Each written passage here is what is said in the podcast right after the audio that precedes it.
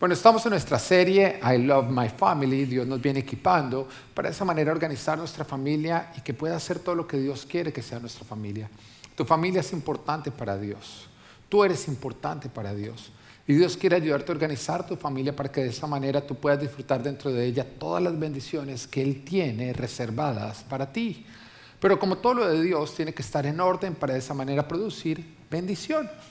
Y vamos a estar viendo hoy una historia que encontramos en Lucas 10, donde se nos habla de Jesús entrando a visitar a una familia. Lo curioso es que esta familia no estaba compuesta por un esposo, una esposa e hijos, que normalmente lo que nosotros creemos que es una familia, sino que estaba compuesta por dos hermanas.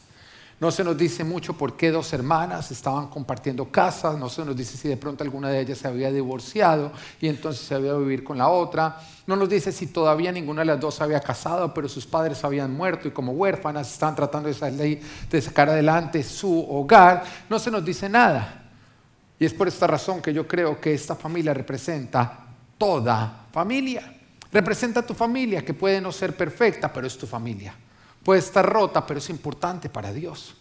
Y nos dice en Lucas 10:38, mientras iba de camino con sus discípulos, Jesús entró en una aldea y una mujer llamada Marta, diga Marta, lo recibió en su casa. ¿Quién fue la que lo recibió en su casa? O sea, ¿de quién fue la idea de que Jesús entrara? De Marta, ya lo estamos entendiendo, ¿no? Dice, tenía ella una hermana llamada María, diga María que sentada, que sentada en los pies del Señor escuchaba lo que él decía.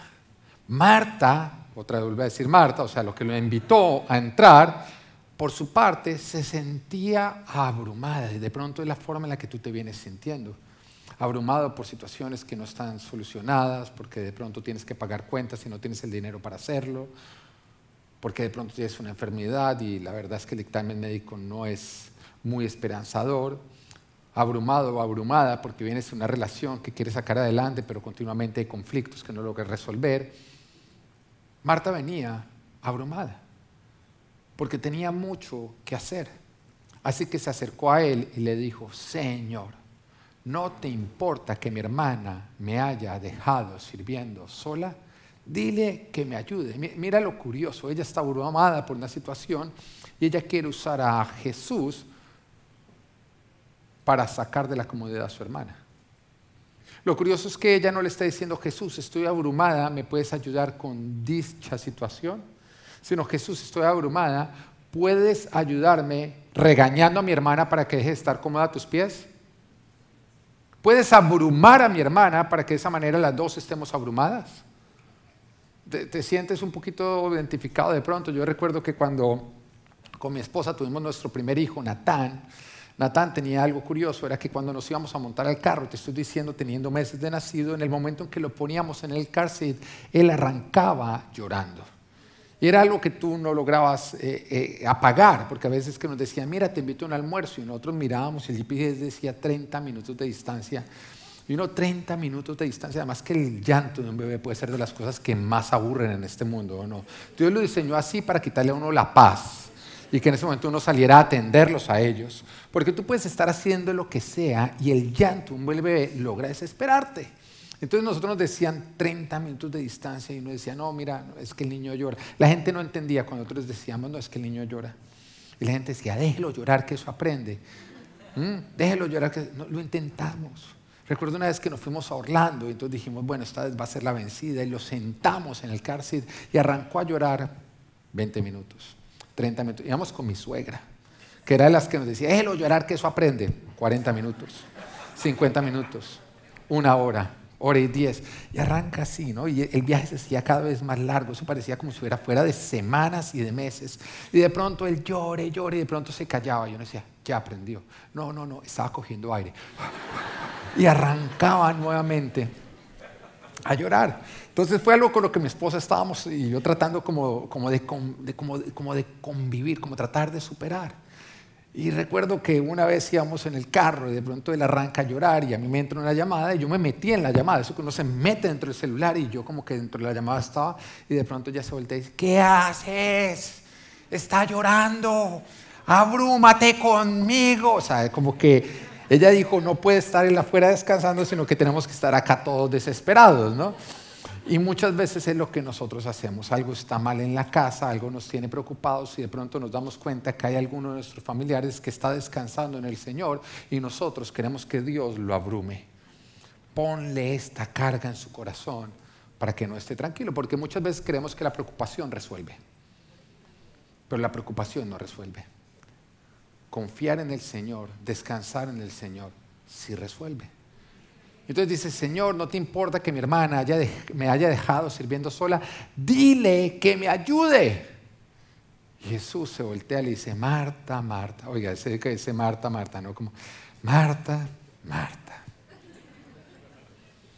Estás inquieta y preocupada por muchas cosas, pero sola, pero solo una es necesaria. María ha escogido la mejor y nadie se la quitará. Mira cómo el Señor en ese momento se levantó a defender la paz que María había encontrado. Nadie le va a encontrar, nadie le va a quitar la paz a María. Ella ha encontrado la paz en mí y yo defiendo esa paz. Marta había buscado la paz en resolver todo lo que estaba alrededor, ¿Mm? no en Jesús. Muchas veces el que quiere resolver con la paz de este mundo quiere sacar a aquellos o nos quiere sacar a aquellos que encontramos la paz en Jesús. Y quiere atribularnos. Pero quiero que pienses, o vamos a hacer un cuadro, vamos a traerlo al día de hoy. Marta venía abrumada con situaciones de su vida, muy angustiada, cuando de pronto la invitan a Full Life. Después de muchas insistencias, ella decide venir y de pronto empieza a sentir la alabanza. Y dice, wow, estoy sintiendo como algo especial. Ve al director de alabanza, a pesar de estar gordito, o al bajo del bajo, a pesar de estar bajito y todas las cosas, empieza a sentir la presencia de Dios y entra como acá hay algo especial. Después sale a predicar ese pastor apuesto. Y a través de esa palabra hermosa que él empieza a dar, ella empieza a ser impactada. Ocurre una administración, ocurre una oración y ella sale feliz y contenta y dice, yo quiero esto para mi vida. Así que ella invita a Jesús a venir a su casa, lo presenta a su hermana María, quien en ese momento se enamora profundamente de Jesús, al punto en que ella cae a sus pies y simplemente empieza a disfrutar de todo lo que Jesús tiene para darle. La situación no ha cambiado. De pronto aquello que las tenía abrumadas continúa ahí, pero hay algo que es diferente. Ahora está Jesús en escena. Y solamente con estar en la presencia de Jesús, ella siente como todos los problemas desaparecen, porque eso hace la presencia de Dios. La presencia de Dios. En la presencia de Dios no entran problemas. Quedan afuera siempre. Cuando tú estás en la presencia de Dios se puede estar cayendo el mundo entero, pero tú tienes paz. Y entonces María en ese momento está deleitada en Dios, está sintiendo como todo va a empezar a mejorar, porque no solamente lo tiene enfrente, sino que está recibiendo su instrucción. La palabra no nos dice que era lo que ella estaba escuchando de Jesús, pero nosotros podemos saber que lo que estaba escuchando era instrucción, palabra. Cómo ordenarse, cómo ser transformada, cómo cambiar. Porque la forma en que Dios te bendice es primero organizándote. Y cuando ella está en todo este proceso, su hermana, que era la que había invitado a Jesús a entrar a casa, era la que había ido a Full Life y había sido tocada por la alabanza y por el predicar de ese apuesto pastor, empezó a darse cuenta que lo que lo abrumaba todavía estaba. Dejó a Jesús en una esquina como olvidándose de él y nuevamente se volvió a sumergir en dicha situación que no estaba resuelta. De pronto eran los zapatos de María que ella le había repetido una y otra vez que no iban en la entrada sino en el closet y María no había aprendido. De pronto, en las cuentas que no se podían pagar porque la situación financiera no mejoraba y no se había querido meter a Fulfrido, de pronto era un continuo pelear con María. De pronto era falta de sanidad porque no había perdonado a sus padres que las habían abandonado. De pronto era la enfermedad que parecía no tener una solución. Pero nuevamente había permitido que la angustia de la situación invadiera su vida, al punto en que se desconectó completamente de Jesús. Y entonces lo que empezó a hacer fue tratar de desconectar a María también de Jesús, porque eso hace el afán. nos desconecta de Dios y nos convierte en instrumentos para desconectar a otros de Dios. Mira, siempre que Jesús entra en cualquier lugar, Él entra hacer lo mismo. Él entra a dar vida a lo que estaba muerto. Él entra a bendecir lo que estaba en maldición. Él entra a dar luz donde había oscuridad. Él entra a organizar. Porque cuando las cosas entran dentro del orden de Dios, hay bendición. Y no importa el caos, Jesús jamás se asusta. A Él no le queda grande. La Biblia está llena de testimonios de caos que Dios organiza y que Él termina convirtiendo en Edenes que hablan de su, de su gloria. De hecho, es como arranca la Biblia. Cuando nosotros vamos a Génesis 1, nos dice, Dios en el principio, así arranca la palabra de Dios. Dios en el principio creó los cielos y la tierra.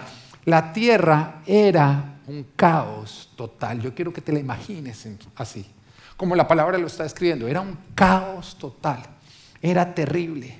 Era tan caótica que si en ese momento Dios hubiera metido ahí a Adán, Adán hubiera dicho, no, no, yo acá no me meto. Donde hubiera metido a Eva, olvídate. Era un caos total. Y entonces, ¿qué nos dice? Dice, y el Espíritu de Dios se movía sobre las superficies de las aguas. No nos dice que el Espíritu de Dios cuando vio ese caos dijo, yo mejor me voy para otro planeta, vámonos para Marte. No, no nos dice que haya ignorado el caos, no nos dijo de deje más bien así, deje así. No, nos dice que recorrió el caos. Nos dice cuando tú continúas leyendo que lo que él hizo es que prendió la luz, cuando dijo, hágase la luz, que es lo contrario ignorar. Lo que hizo el Espíritu Santo fue enfrentar el problema, enfrentar el desorden. Y entonces empezó a organizar ese caos hasta que lo convirtió en un jardín, en un Edén, donde ya pudo haber vida y donde ya pudo haber bendición. Pero ¿qué tuvo que hacer la creación para que esto ocurriera? Muy sencillo, dejarse organizar, sujetarse y obedecer lo que Dios iba diciéndole. Porque ¿qué hubiera pasado si en el momento en que el Espíritu hubiera dicho, hágase la luz? La creación hubiera dicho, no, no estoy de acuerdo, a mí me gusta así oscuro. ¿Mm? ¿Qué hubiera pasado si cuando el Señor dijo, sepárense las aguas, la creación hubiera dicho, no, a mí me gustan juntas? ¿Qué hubiera pasado si cuando Dios dijo, hágase la vegetación, la creación hubiera dicho, no, yo no soy naturista. ¿Sabes qué hubiera pasado? Que todo se hubiera quedado en un caos. Y esta es la razón por la cual la vida de muchos sigue en caos. Porque resisten toda palabra de Dios y porque insisten en seguir su propia opinión. Si tu opinión te llevó a vivir lo malo, ¿por qué no empiezas a confiar en lo que Dios te dice a través de su palabra? Pero hay muchos que llegan a los pies de Dios porque reconocen que siguiendo su propio corazón y sus propias opiniones, han arruinado su vida, han dañado su familia. Sus malas decisiones los han afectado a ellos y han afectado a los que más aman. Y vienen y escuchan la palabra de Dios y dicen, mire, me encanta todo lo que dice el pastor, pero hay muchas cosas que yo jamás voy a aplicar. Todavía te preguntas por qué el Señor no puede convertir tu caos en un Edén. Porque tú no le estás dejando organizar.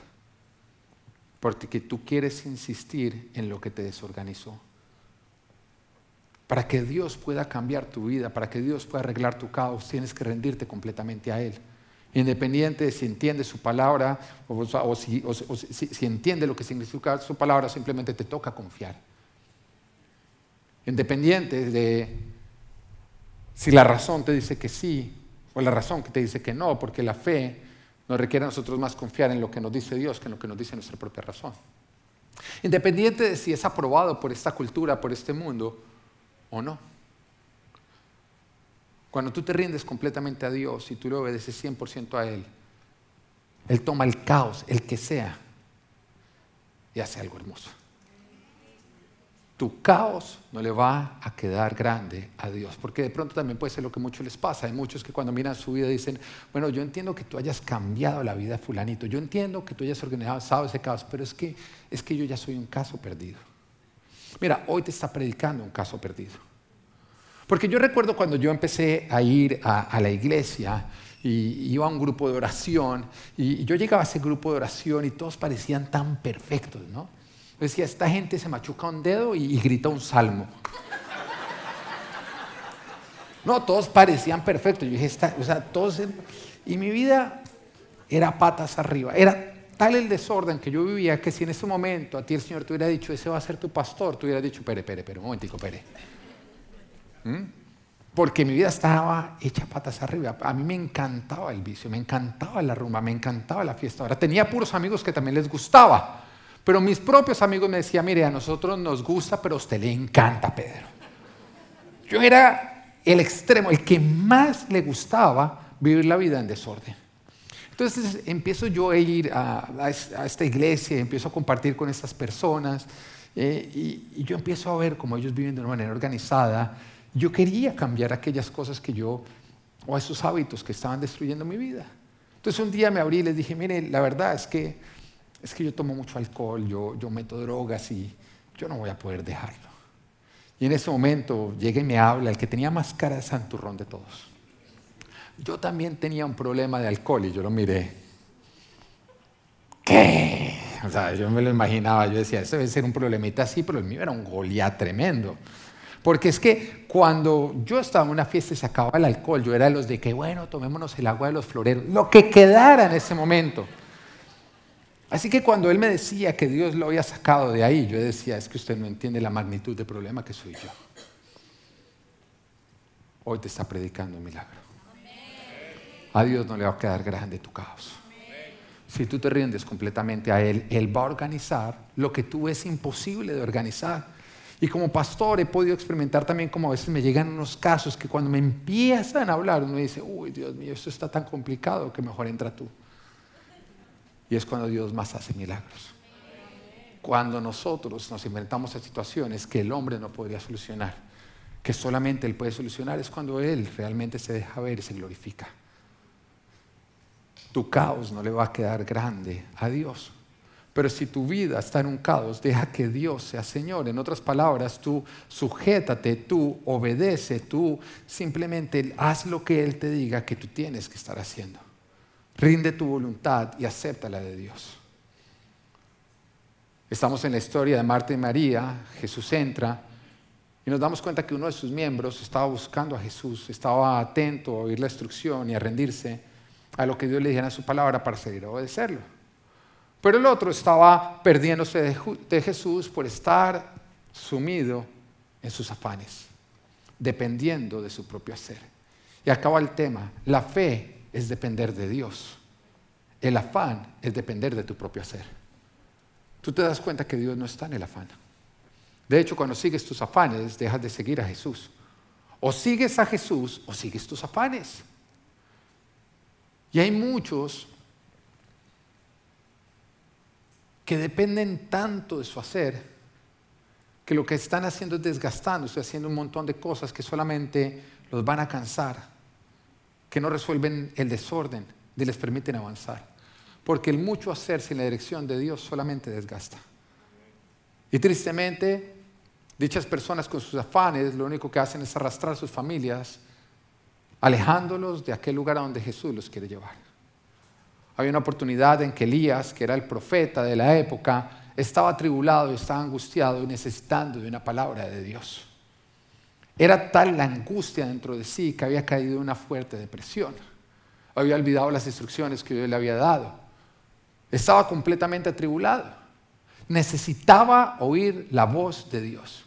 Y en Primera de Reyes dice en el en capítulo 19, versículo 11, el Señor le ordenó, sal y preséntate ante mí en la montaña, porque estoy a punto de pasar por allí. Ahora, yo te quiero recordar que él estaba atribulado, él necesitaba escuchar la voz de Dios. Así que cuando Dios le dice, pasa y preséntate en dicho lugar, porque va a pasar por ahí, él sale y lo espera en dicho lugar. Y está esperando a Dios y nos dice, como heraldo del Señor vino un viento recio tan violento que partió las montañas e hizo añicos las rocas. Pero el Señor no estaba en el viento. Después del viento hubo un terremoto, pero el Señor tampoco estaba en el terremoto.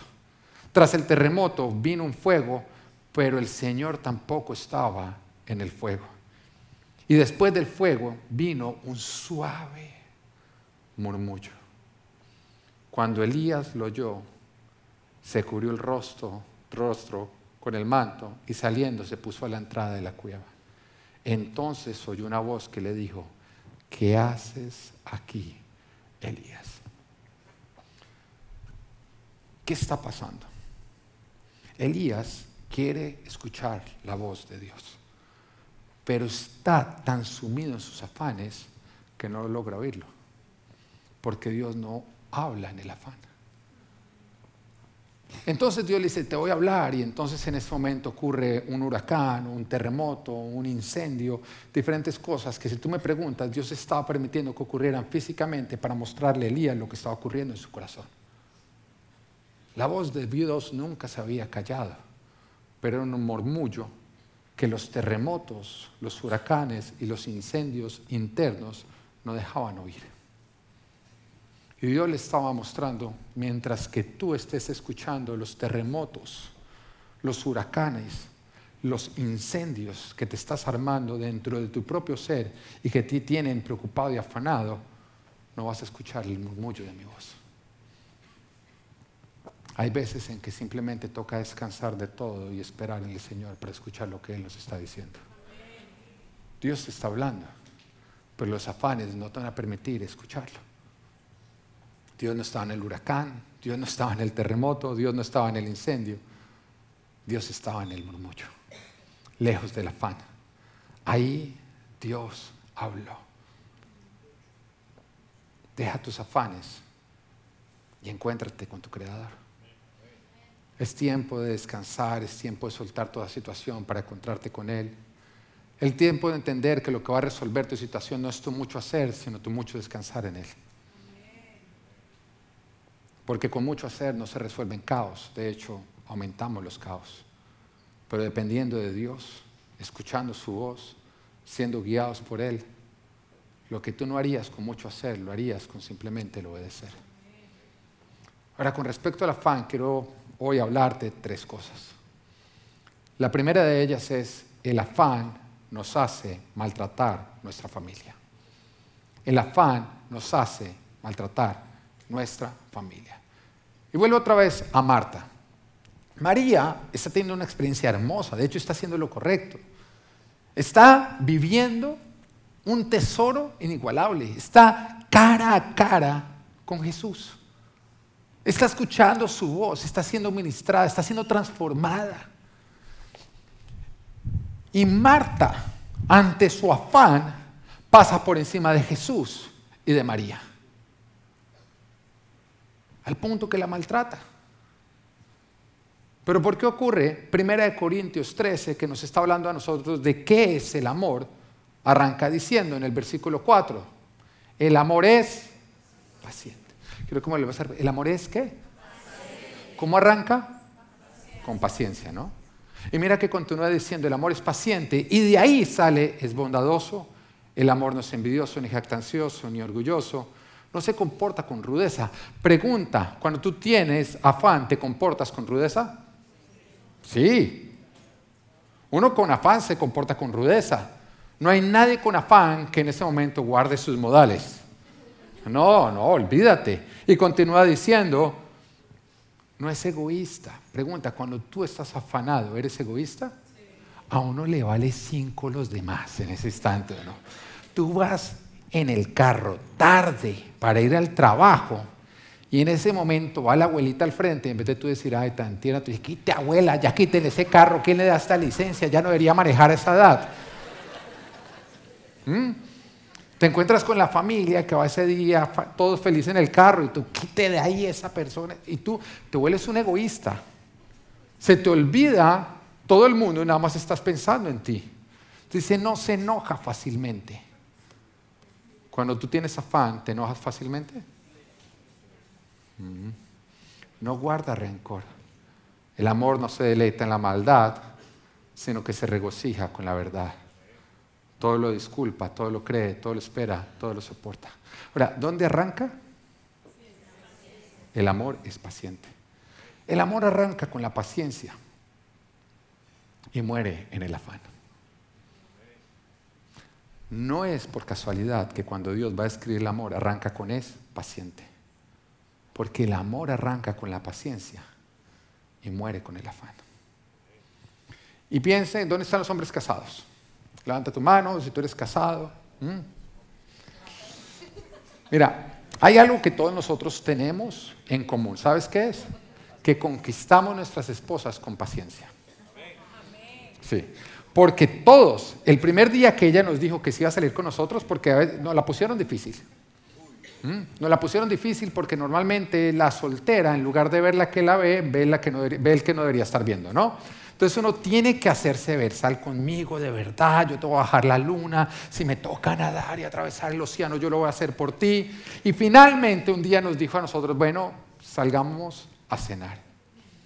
Y tú llegaste cumplido, porque tú estabas ansioso de salir con ella. Y a todos, sin falta, nos ocurrió lo mismo. No estaba lista no estaba lista, no, ese día ella desgastó el espejo. Ese espejo ya tocó botarlo porque ya lo desgastó, ya acabó todos sus usos solamente ese día. ¿Mm? Ahora, te voy a decir que no pasó. No pasó que cuando ella salió 45 minutos después, tú la miraste y dijiste, ¿y toda esta espera para esto? ¿Mm? No pasó, te voy a decir que no pasó, no pasó, no, pues yo iba a, un restaurante, pero ya cerraron, que a mí me comer un perro caliente acá en la bomba de gasolina. No, no pasó eso. No pasó que mientras que ella se estaba arreglando, tú empezaste a pitar y a gritar por la ventana, ¿qué es esta esperadera? Respete mi tiempo. Porque si hubiera pasado eso, tú no estarías casado con ella. Te voy a decir que sí pasó. Pasó que cuando ella llegó 45 minutos tarde, tú dijiste, wow. Si me hubiera tocado esperarte toda una eternidad solamente para verte así de hermosa, hubiera valido la pena. Tú vas a decir, sí, ¿qué pasó? Si pasó cuando te dijo, ¿a qué restaurante vamos a ir? Tú le dijiste a ella, ya cerraron, pero vamos a ir al 7-Eleven, porque contigo el 7-Eleven se convierte en el mejor de los restaurantes. Eso sí pasó, porque si tú no hubieras sido paciente, jamás lo hubieras conquistado. El amor arranca con la paciencia y muere con el afán. Cuando tú permites que el afán entre, el amor sale.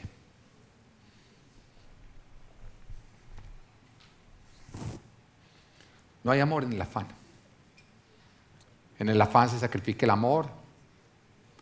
Y cuando se acaba la paciencia, nosotros dejamos de esperar por los otros, nuestra consideración por los demás desaparece nos olvidamos de sus intereses, porque en el afán solamente hay egoísmo.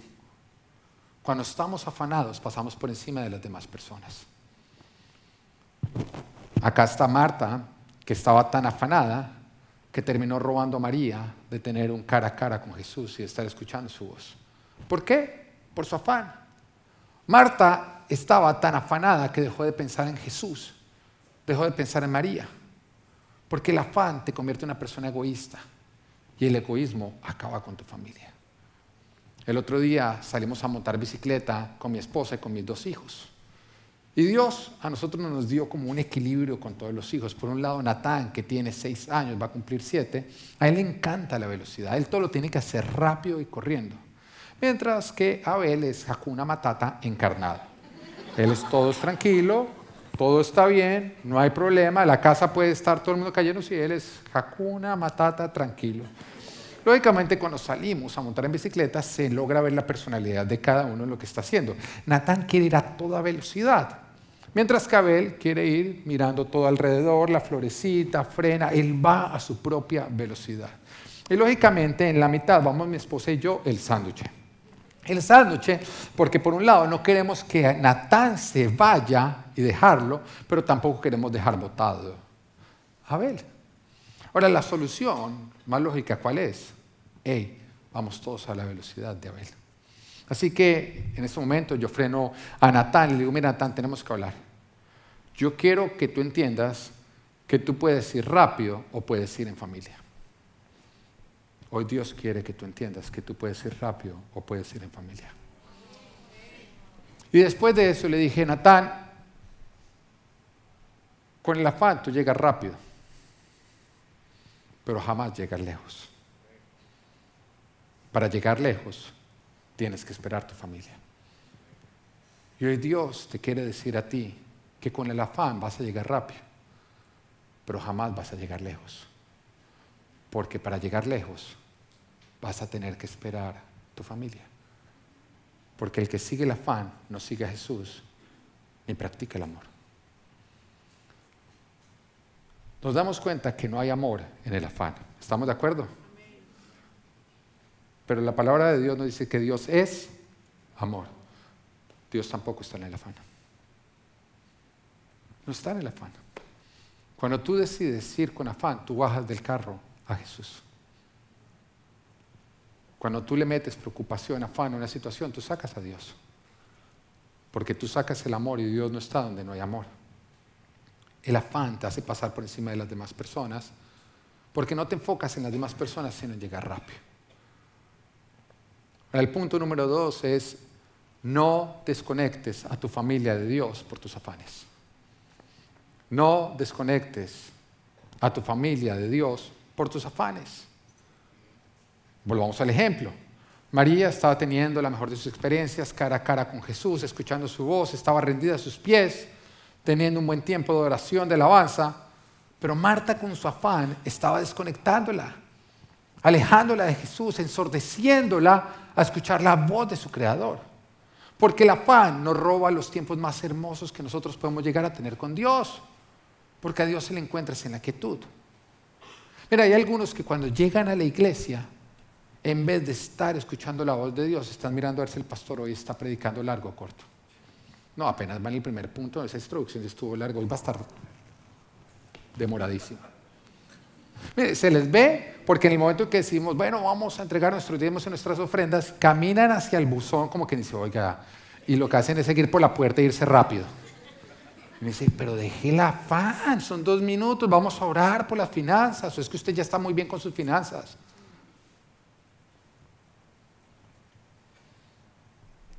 Cuando tú estás afanado, dejas de escuchar a Dios. Intenta hacer un devocional, intenta buscar a Dios en el afán. No, jamás lo vas a encontrar, jamás. Aunque Él te hable, no lo vas a escuchar. Y muchas veces nosotros estamos siendo herramientas del diablo para desconectar a nuestros familiares. Porque venimos a la iglesia y empezamos, y esto ya acabar. No, pero si está como tal. La gente está afuera saludando. Ay, le dio por saludar a todo el mundo y con este hambre, estas ganas de almorzar. Tráigase entonces una lonchera. Deja el afán. Cuando tú vienes a, buscar a Dios, deja el afán. O si no, no te vas a encontrar con el Señor. Recuerda a Elías. No lo encontró en el terremoto, no lo encontró en el incendio, no lo encontró en el huracán. ¿En dónde lo encontró? En el murmullo. Ahora la pregunta es, ¿estuvo Dios siempre presente? Sí. Pero su voz estaba ahogándose en el terremoto, el incendio y el huracán que Elías estaba teniendo internamente a causa de su afán. Y tu afán puede ser el terremoto, el incendio, el huracán que están tapando el murmullo, el murmullo que quiere hablarle a tu familia. Tu afán está evitando que tu familia oiga y sea guiada por Dios. Jesús nos enseña una parábola que es la parábola del sembrador, en la cual se nos dice que salió un hombre y esparció una semilla que cayó en cuatro diferentes lugares o terrenos pero que solo uno de dichos lugares dio fruto. Y más adelante Jesús explica lo que es la parábola y nos dice que la semilla que se esparció es la palabra de Dios, la palabra que estaba siendo predicada. A la palabra de Dios lo ve como una semilla porque una vez que recibida en un buen corazón da orden, bendición, habilita a la persona a vivir milagros y a que Dios cree cosas grandes en su vida. Eso es lo que hace la palabra. Yo quiero que entiendas que cada vez que tú oyes la voz de Dios, esa voz a ti te está dando la capacidad de organizar lo que está desordenado. Siempre que tú sales de la presencia de Dios, tú debes salir equipado a hacer cambios para organizar tu vida. Ahora, lo más triste es que muchas veces estamos oyendo la predica y esta predica está buenísima porque te habla hartísimo a ti. No, se los ve uno. Desde acá usted se da cuenta que uno no ve el codo. ¿Mm? Siempre metiendo el codo. ¿Para qué es ese afán? Mire, yo no le dije nada al pastor. No vaya a decir ahorita que yo le dije al pastor lo que dice usted. Porque muchas veces creemos que la palabra es para organizar al de al lado, pero la palabra es para organizarte a ti. Y siempre que tú sales de la presencia de Dios, debes salir con una instrucción de qué conductas cambiar para estar más organizado. Y en el momento que tú dejas de escuchar conductas que tienes que cambiar, quiere decir que si no te estás madurando, te estás pudriendo. Si tú cuando entres a la palabra de Dios sales diciendo, estoy perfecto, estoy, es un buen reemplazo de Jesús, perfecto los dos. Mm, déjame decirte que estás, tu orgullo está tan arriba que estás dejando de escuchar la voz de Dios. Porque siempre nosotros vamos a estar en un proceso de santificación. Quiere decir que la obra santificadora de perfeccionamiento, de ordenamiento en nuestras vidas, va a seguir funcionando hasta que tú lo permitas. Y la palabra de Dios tiene ese propósito, que salgamos a hacer cambios. Y todos tenemos que hacer cambios. El pastor acá tiene que hacer cambios. Acabo de llegar de un camping que me fui con mis dos hijos, con José y sus dos hijos, o sea, me fui con cinco niños. Todo porque Natal me dijo, papá, antes de entrar al colegio quiero que nos vayamos de camping. Y me fui porque quería ser un buen padre y fue lo único que no ocurrió en ese camping. Porque esta prédica la apliqué en un 0%, se me acabó la paciencia desde que íbamos en el carro y voy con cuatro niños que empiezan a pelearse, que empiezan a volar papas fritas por todo el carro porque les dio por hacer una guerra de comida. Cuando tú tratas de bajarte con todo el equipo y están los niños justamente metiendo los pies donde no deben montar los pies, de trepándose donde no deben estar trepando, y José no ayudando, sino empeorando la cosa. Cuando finalmente te vas a dormir y como no tienes experiencia acampando, no sabes que en julio no se acampa porque el calor no deja dormir toda la noche, y muchísimo menos unos niños.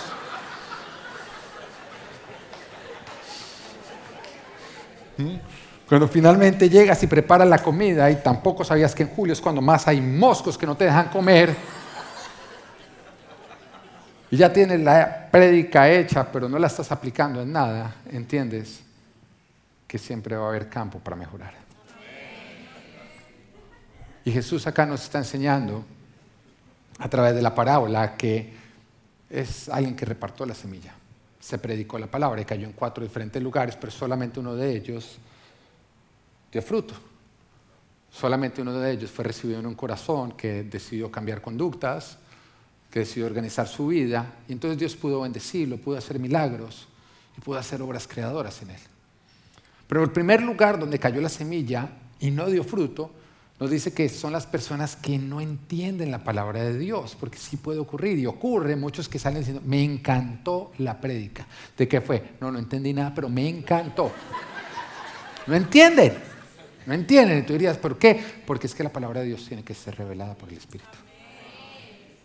Y cuando tú resistes al Espíritu, por más de que oigan, no vas a entender. Hay personas que ya vinieron diciendo, no voy a entender porque su actitud no es de estoy rendido a lo que Dios me quiere decir, sino más bien vienen es como preofendidos a ver qué es lo que el pastor dice, a ver si yo no estoy de acuerdo.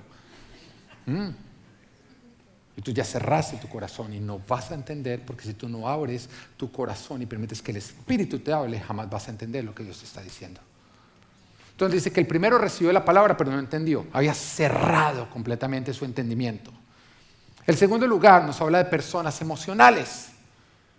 Personas que, y, uno las ve, yo al final salgo a saludar a todo el mundo, hay algunos que son, me encantó, pastor, yo amo esta iglesia, y uno no los vuelve a ver nunca más.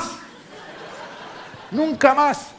¿Sabes por qué? Porque son emocionales. Entonces salieron y decían, se sintieron, no, me encantó, me encantó, pero les sacaron la lengua, la emoción cambió y se fueron. Una persona emocional jamás va a dar fruto. Una persona emocional jamás va a dar fruto. Ahora, yo, yo te quiero hablar algo. Te quiero hablar de la iglesia donde Dios te ha traído. En esta iglesia nosotros vivimos por principios, no por emociones. ¿Por qué? Porque hay muchísimo misticismo que se quiere camuflar dentro del cristianismo. ¿Y qué es ese misticismo? Es la típica persona que no, de verdad, yo me voy a casar con él. porque No, porque es que Dios me lo mostró en un sueño. Oye, pero él es casado. Yo sé, se le va a acabar el matrimonio.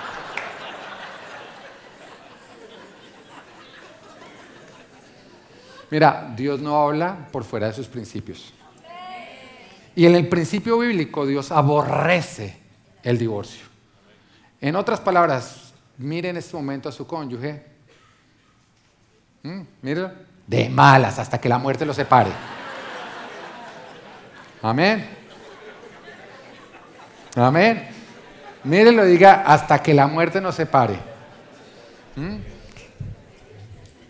Siempre toca mirar dentro de los principios. Y hay mucha gente mística que está confiando más en sentires que en principios. E, e, eso es absurdo, por eso uno se ve tantas personas que hoy reciben una palabra y al otro día reciben otra, y al otro día reciben otra, y al otro día reciben otra. Porque tú le estás metiendo misticismo al cristianismo. Y en el cristianismo no hay misticismo. Dios habla claro a través de sus principios y te quiere guiar. Yo quiero que entiendas que acá siempre vamos a hablar de principios, principios, principios. Dios te habló, vea los principios. Si va en contra de los principios de Dios, no fue Dios el que te habló. Personas que dicen, no, Dios me mostró que esta es mi iglesia. Y al mes, Dios me mostró que ahora me tengo que ir para esa iglesia. Y no, ¿qué? O sea, es que, es que hay gente que cada vez que uno habla con ellos, Dios les dice algo diferente. Yo digo, un momento, tú me estás, me estás presentando un Dios bipolar. Ajá. Es como que hoy día sí, hoy allá, y es así un cambio. ¿Sabes qué es? Tú eres místico porque sigues tus emociones, no sigues los principios. Porque cuando Dios nos habla a nosotros, nos dice que nosotros somos qué? Somos como unas ramas que tienen que estar sembradas a la vid para dar fruto. Y cualquier persona que medio sabe algo de lo, cómo funciona un árbol que da fruto, sabe que si lo arranca, lo siembra en un lugar y al mes lo vuelve a arrancar y lo siembra en otro lugar, ese árbol nunca va a dar fruto.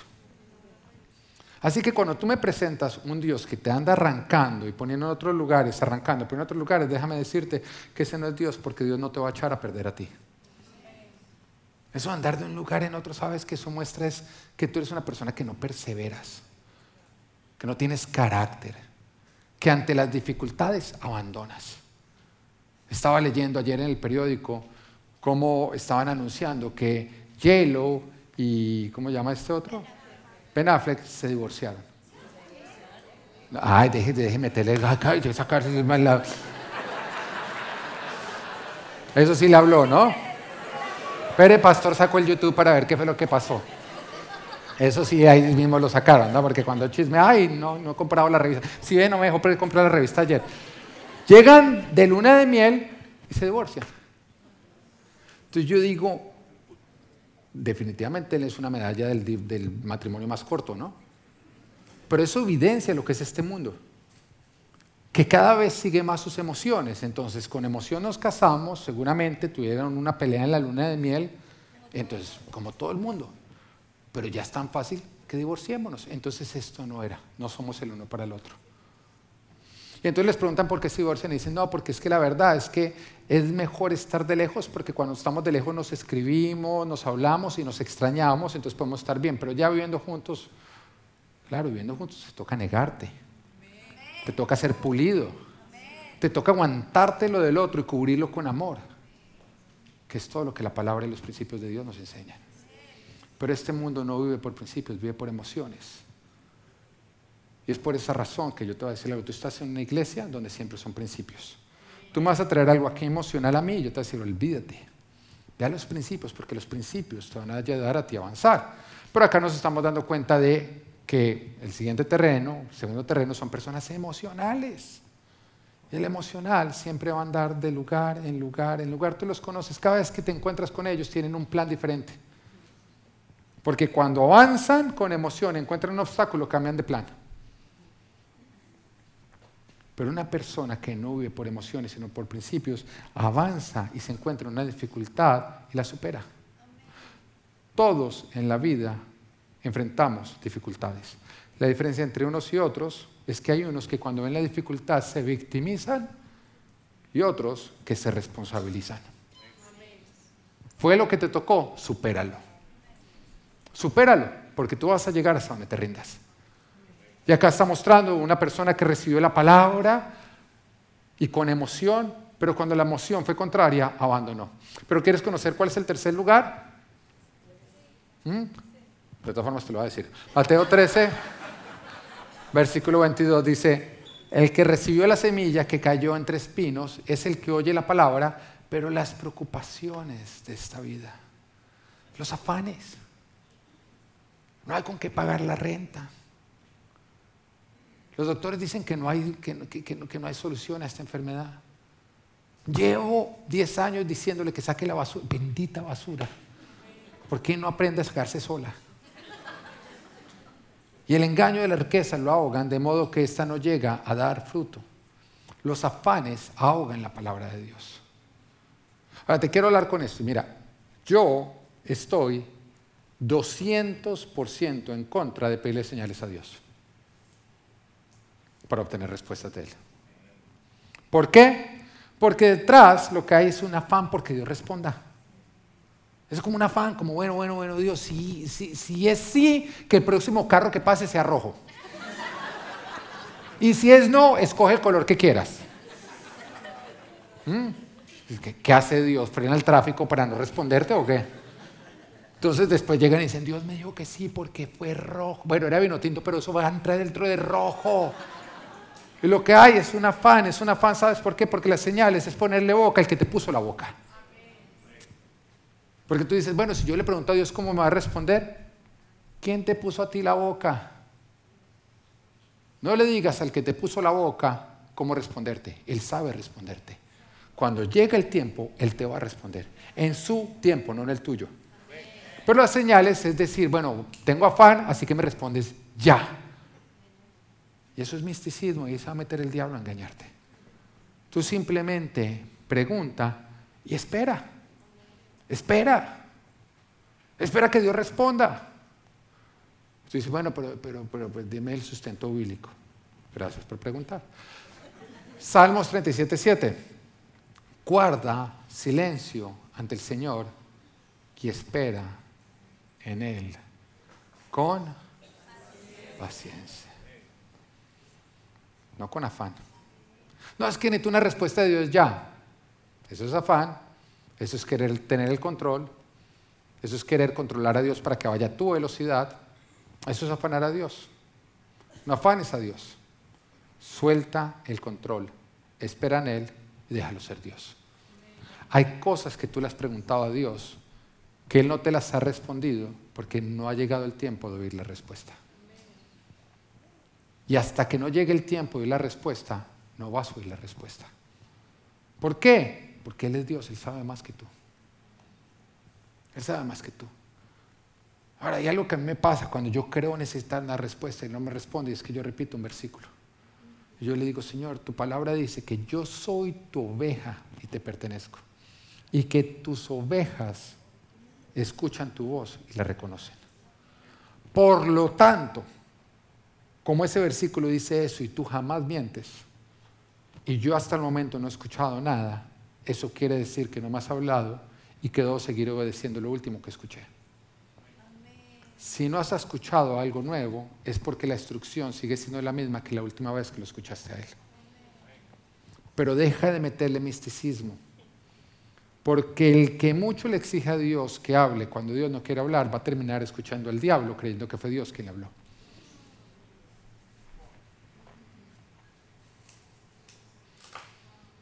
Dios Llevó al pueblo de Israel al desierto para que oyeran su voz. Pero ¿por qué los llevó al desierto? ¿Por qué no les habló en Egipto? Porque en Egipto había afán, había preocupaciones, había angustia. Estaban ellos metidos en que tocaba pagar las deudas, estaban ellos peleando porque tocaba trabajar, porque tocaba cumplir la cuota del faraón. Estaban en un continuo afán. Pero en el desierto no, en el desierto no hay afán. En el desierto no hay que vender, no hay que comprar, no hay que sembrar, no hay nada para hacer. Hace unas semanas atrás fui a Tucson, oiga, desierto. Y no, venga, le, venga, le presento Tucson y me llevaron a recorrer Tucson y yo nada más veía desierto. Las casas son del color de las montañas, del desierto. ¿Mm? Los jardines de, la casa son, de las casas son cactus. O sea, yo me deprimí viendo eso. ¿Mm? Y entonces algo que me pareció curioso fue que las casas, a pesar de ser tremendas casotas, no tenían piscina. Entonces le pregunto a uno de ellos, le digo, oye, ¿por qué las casas acá no tienen piscina? Y me dice, porque el único afán que hay acá es salir del sol. Y tener piscina es tener que salir al sol. Y dije, wow, increíble como en el desierto no hay afán. El único afán es salir del sol. Que Dios no te tenga que llevar al desierto para que tú lo escuches. Aprende a separarte de las preocupaciones. Tus afanes quieren ser tu Señor. Ríndelos y deja que Jesús sea tu Señor. En casa de Marta y de María, lo que estaba ocurriendo era una lucha por el señorío. Por un lado, Jesús estaba buscando ser el Señor de esa casa. Por otro lado, los afanes querían ser los señores de esa casa. La pregunta es, ¿quién es el Señor de tu casa? ¿Son los afanes o es Jesús? Lo que nos lleva al tercer y último punto. Lo bueno es que hoy nadie tiene afán porque yo terminé de predicar. Amén. Si te parece que está muy larga, voy a volver a empezar otra vez. Tres, no guíes a tu familia a encontrar la paz en lo que está resuelto en este mundo, sino en Jesús. No guíes a tu familia a encontrar la paz en lo que está resuelto en este mundo, sino en Jesús. Y quiero que volvamos a Marta y María. Las dos están atribuladas. Antes de. Las dos vivían viniendo situaciones en casa que no nos dice cuáles eran, pero eran abrumadoras. Y cuando la palabra no es específica en algo, es porque abarca todo.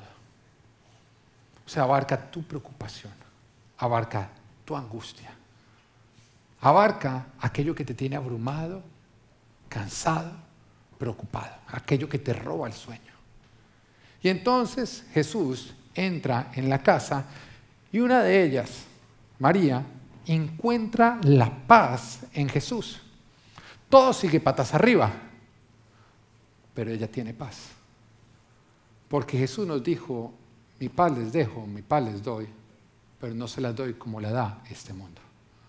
La paz de este mundo es circunstancial. La paz de Dios sobrepasa todo entendimiento. A lo que me refiero es que cuando María estaba en paz disfrutando a Jesús, la situación abrumadora seguía igual. Pero en la presencia de Dios no entra el afán. En la presencia de Dios no hay preocupación. En la presencia de Dios solamente hay esa certeza de que Él tiene el control, de que Él todo lo obra para el bien de los que lo amamos, de que nada se le escapa de sus manos. En la presencia de Él, la preocupación de cómo voy a pagar las cuentas se convierte en busca primero el reino de Dios y su justicia y todo aquello será cubierto como añadidura. En la presencia de Él, el tema de, Señor, esto no tiene solución, se convierte en, he aquí, yo hago nuevas todas las cosas. En la presencia de Él, la preocupación de, Señor, y esta enfermedad, y no logran entender qué es, se convierte en, he aquí, yo he cargado con tus enfermedades. En la presencia de Él podemos experimentar una paz que nadie más entiende.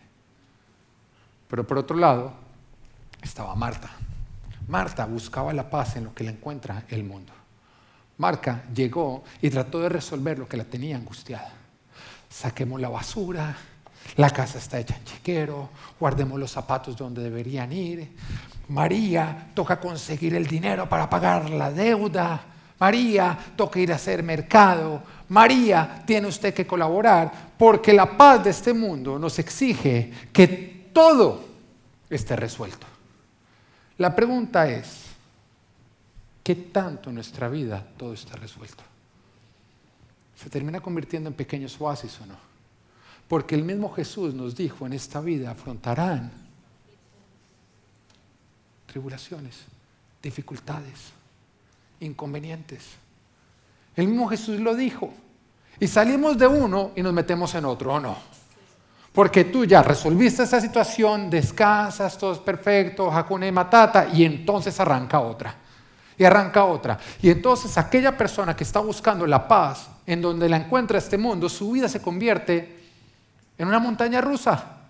Donde hoy estoy bien, el otro día estoy mal. Hoy estoy bien, el otro día está mal. Hoy estoy bien, el otro día está mal.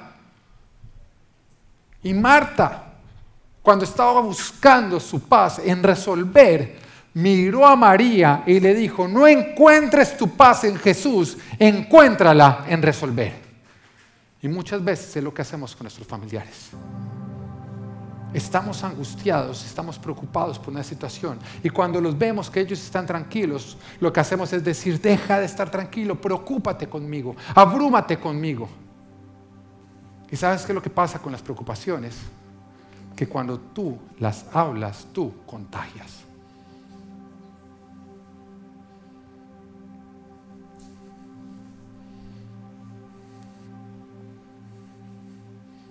María había encontrado la paz en que Jesús estaba en casa, en que Jesús tenía el control.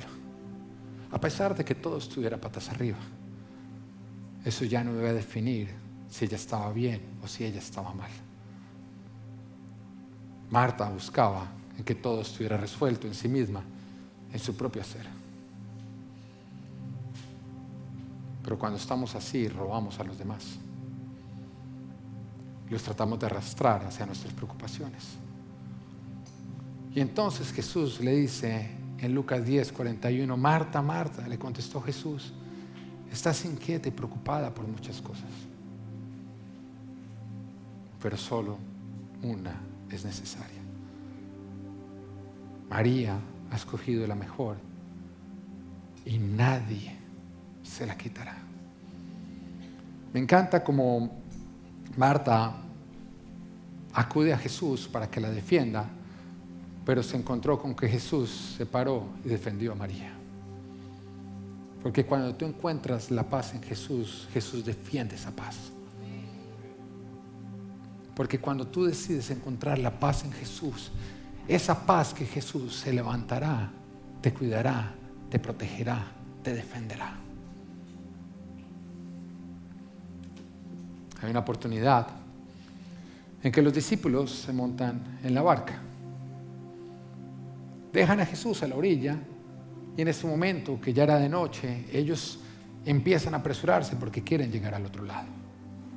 Y empiezan a remar con todo su esfuerzo. Nos dice que estaban con afán, abrumados por el remar, así que no nos da muchos detalles, pero sabemos que si había afán, no había amor.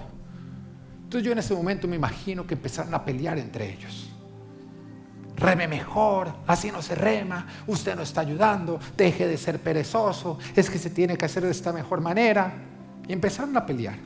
Y nos dice que en medio de la noche, porque sí, seguramente estaban viendo una situación oscura, una situación que querían dejar atrás. Y querían llegar al otro lado, porque al otro lado había un pueblo y seguramente había una luz que ellos creían que iba a quitar la oscuridad, porque hay veces que en lugar de encontrar la luz en Jesús, la encontramos en pequeñas lámparas que nos prometen, pero que no cambian nuestra realidad. Y ellos apresuraron tanto por llegar a dicha lámpara, porque hay veces que ponemos la confianza en las cosas creadas y no en el Creador.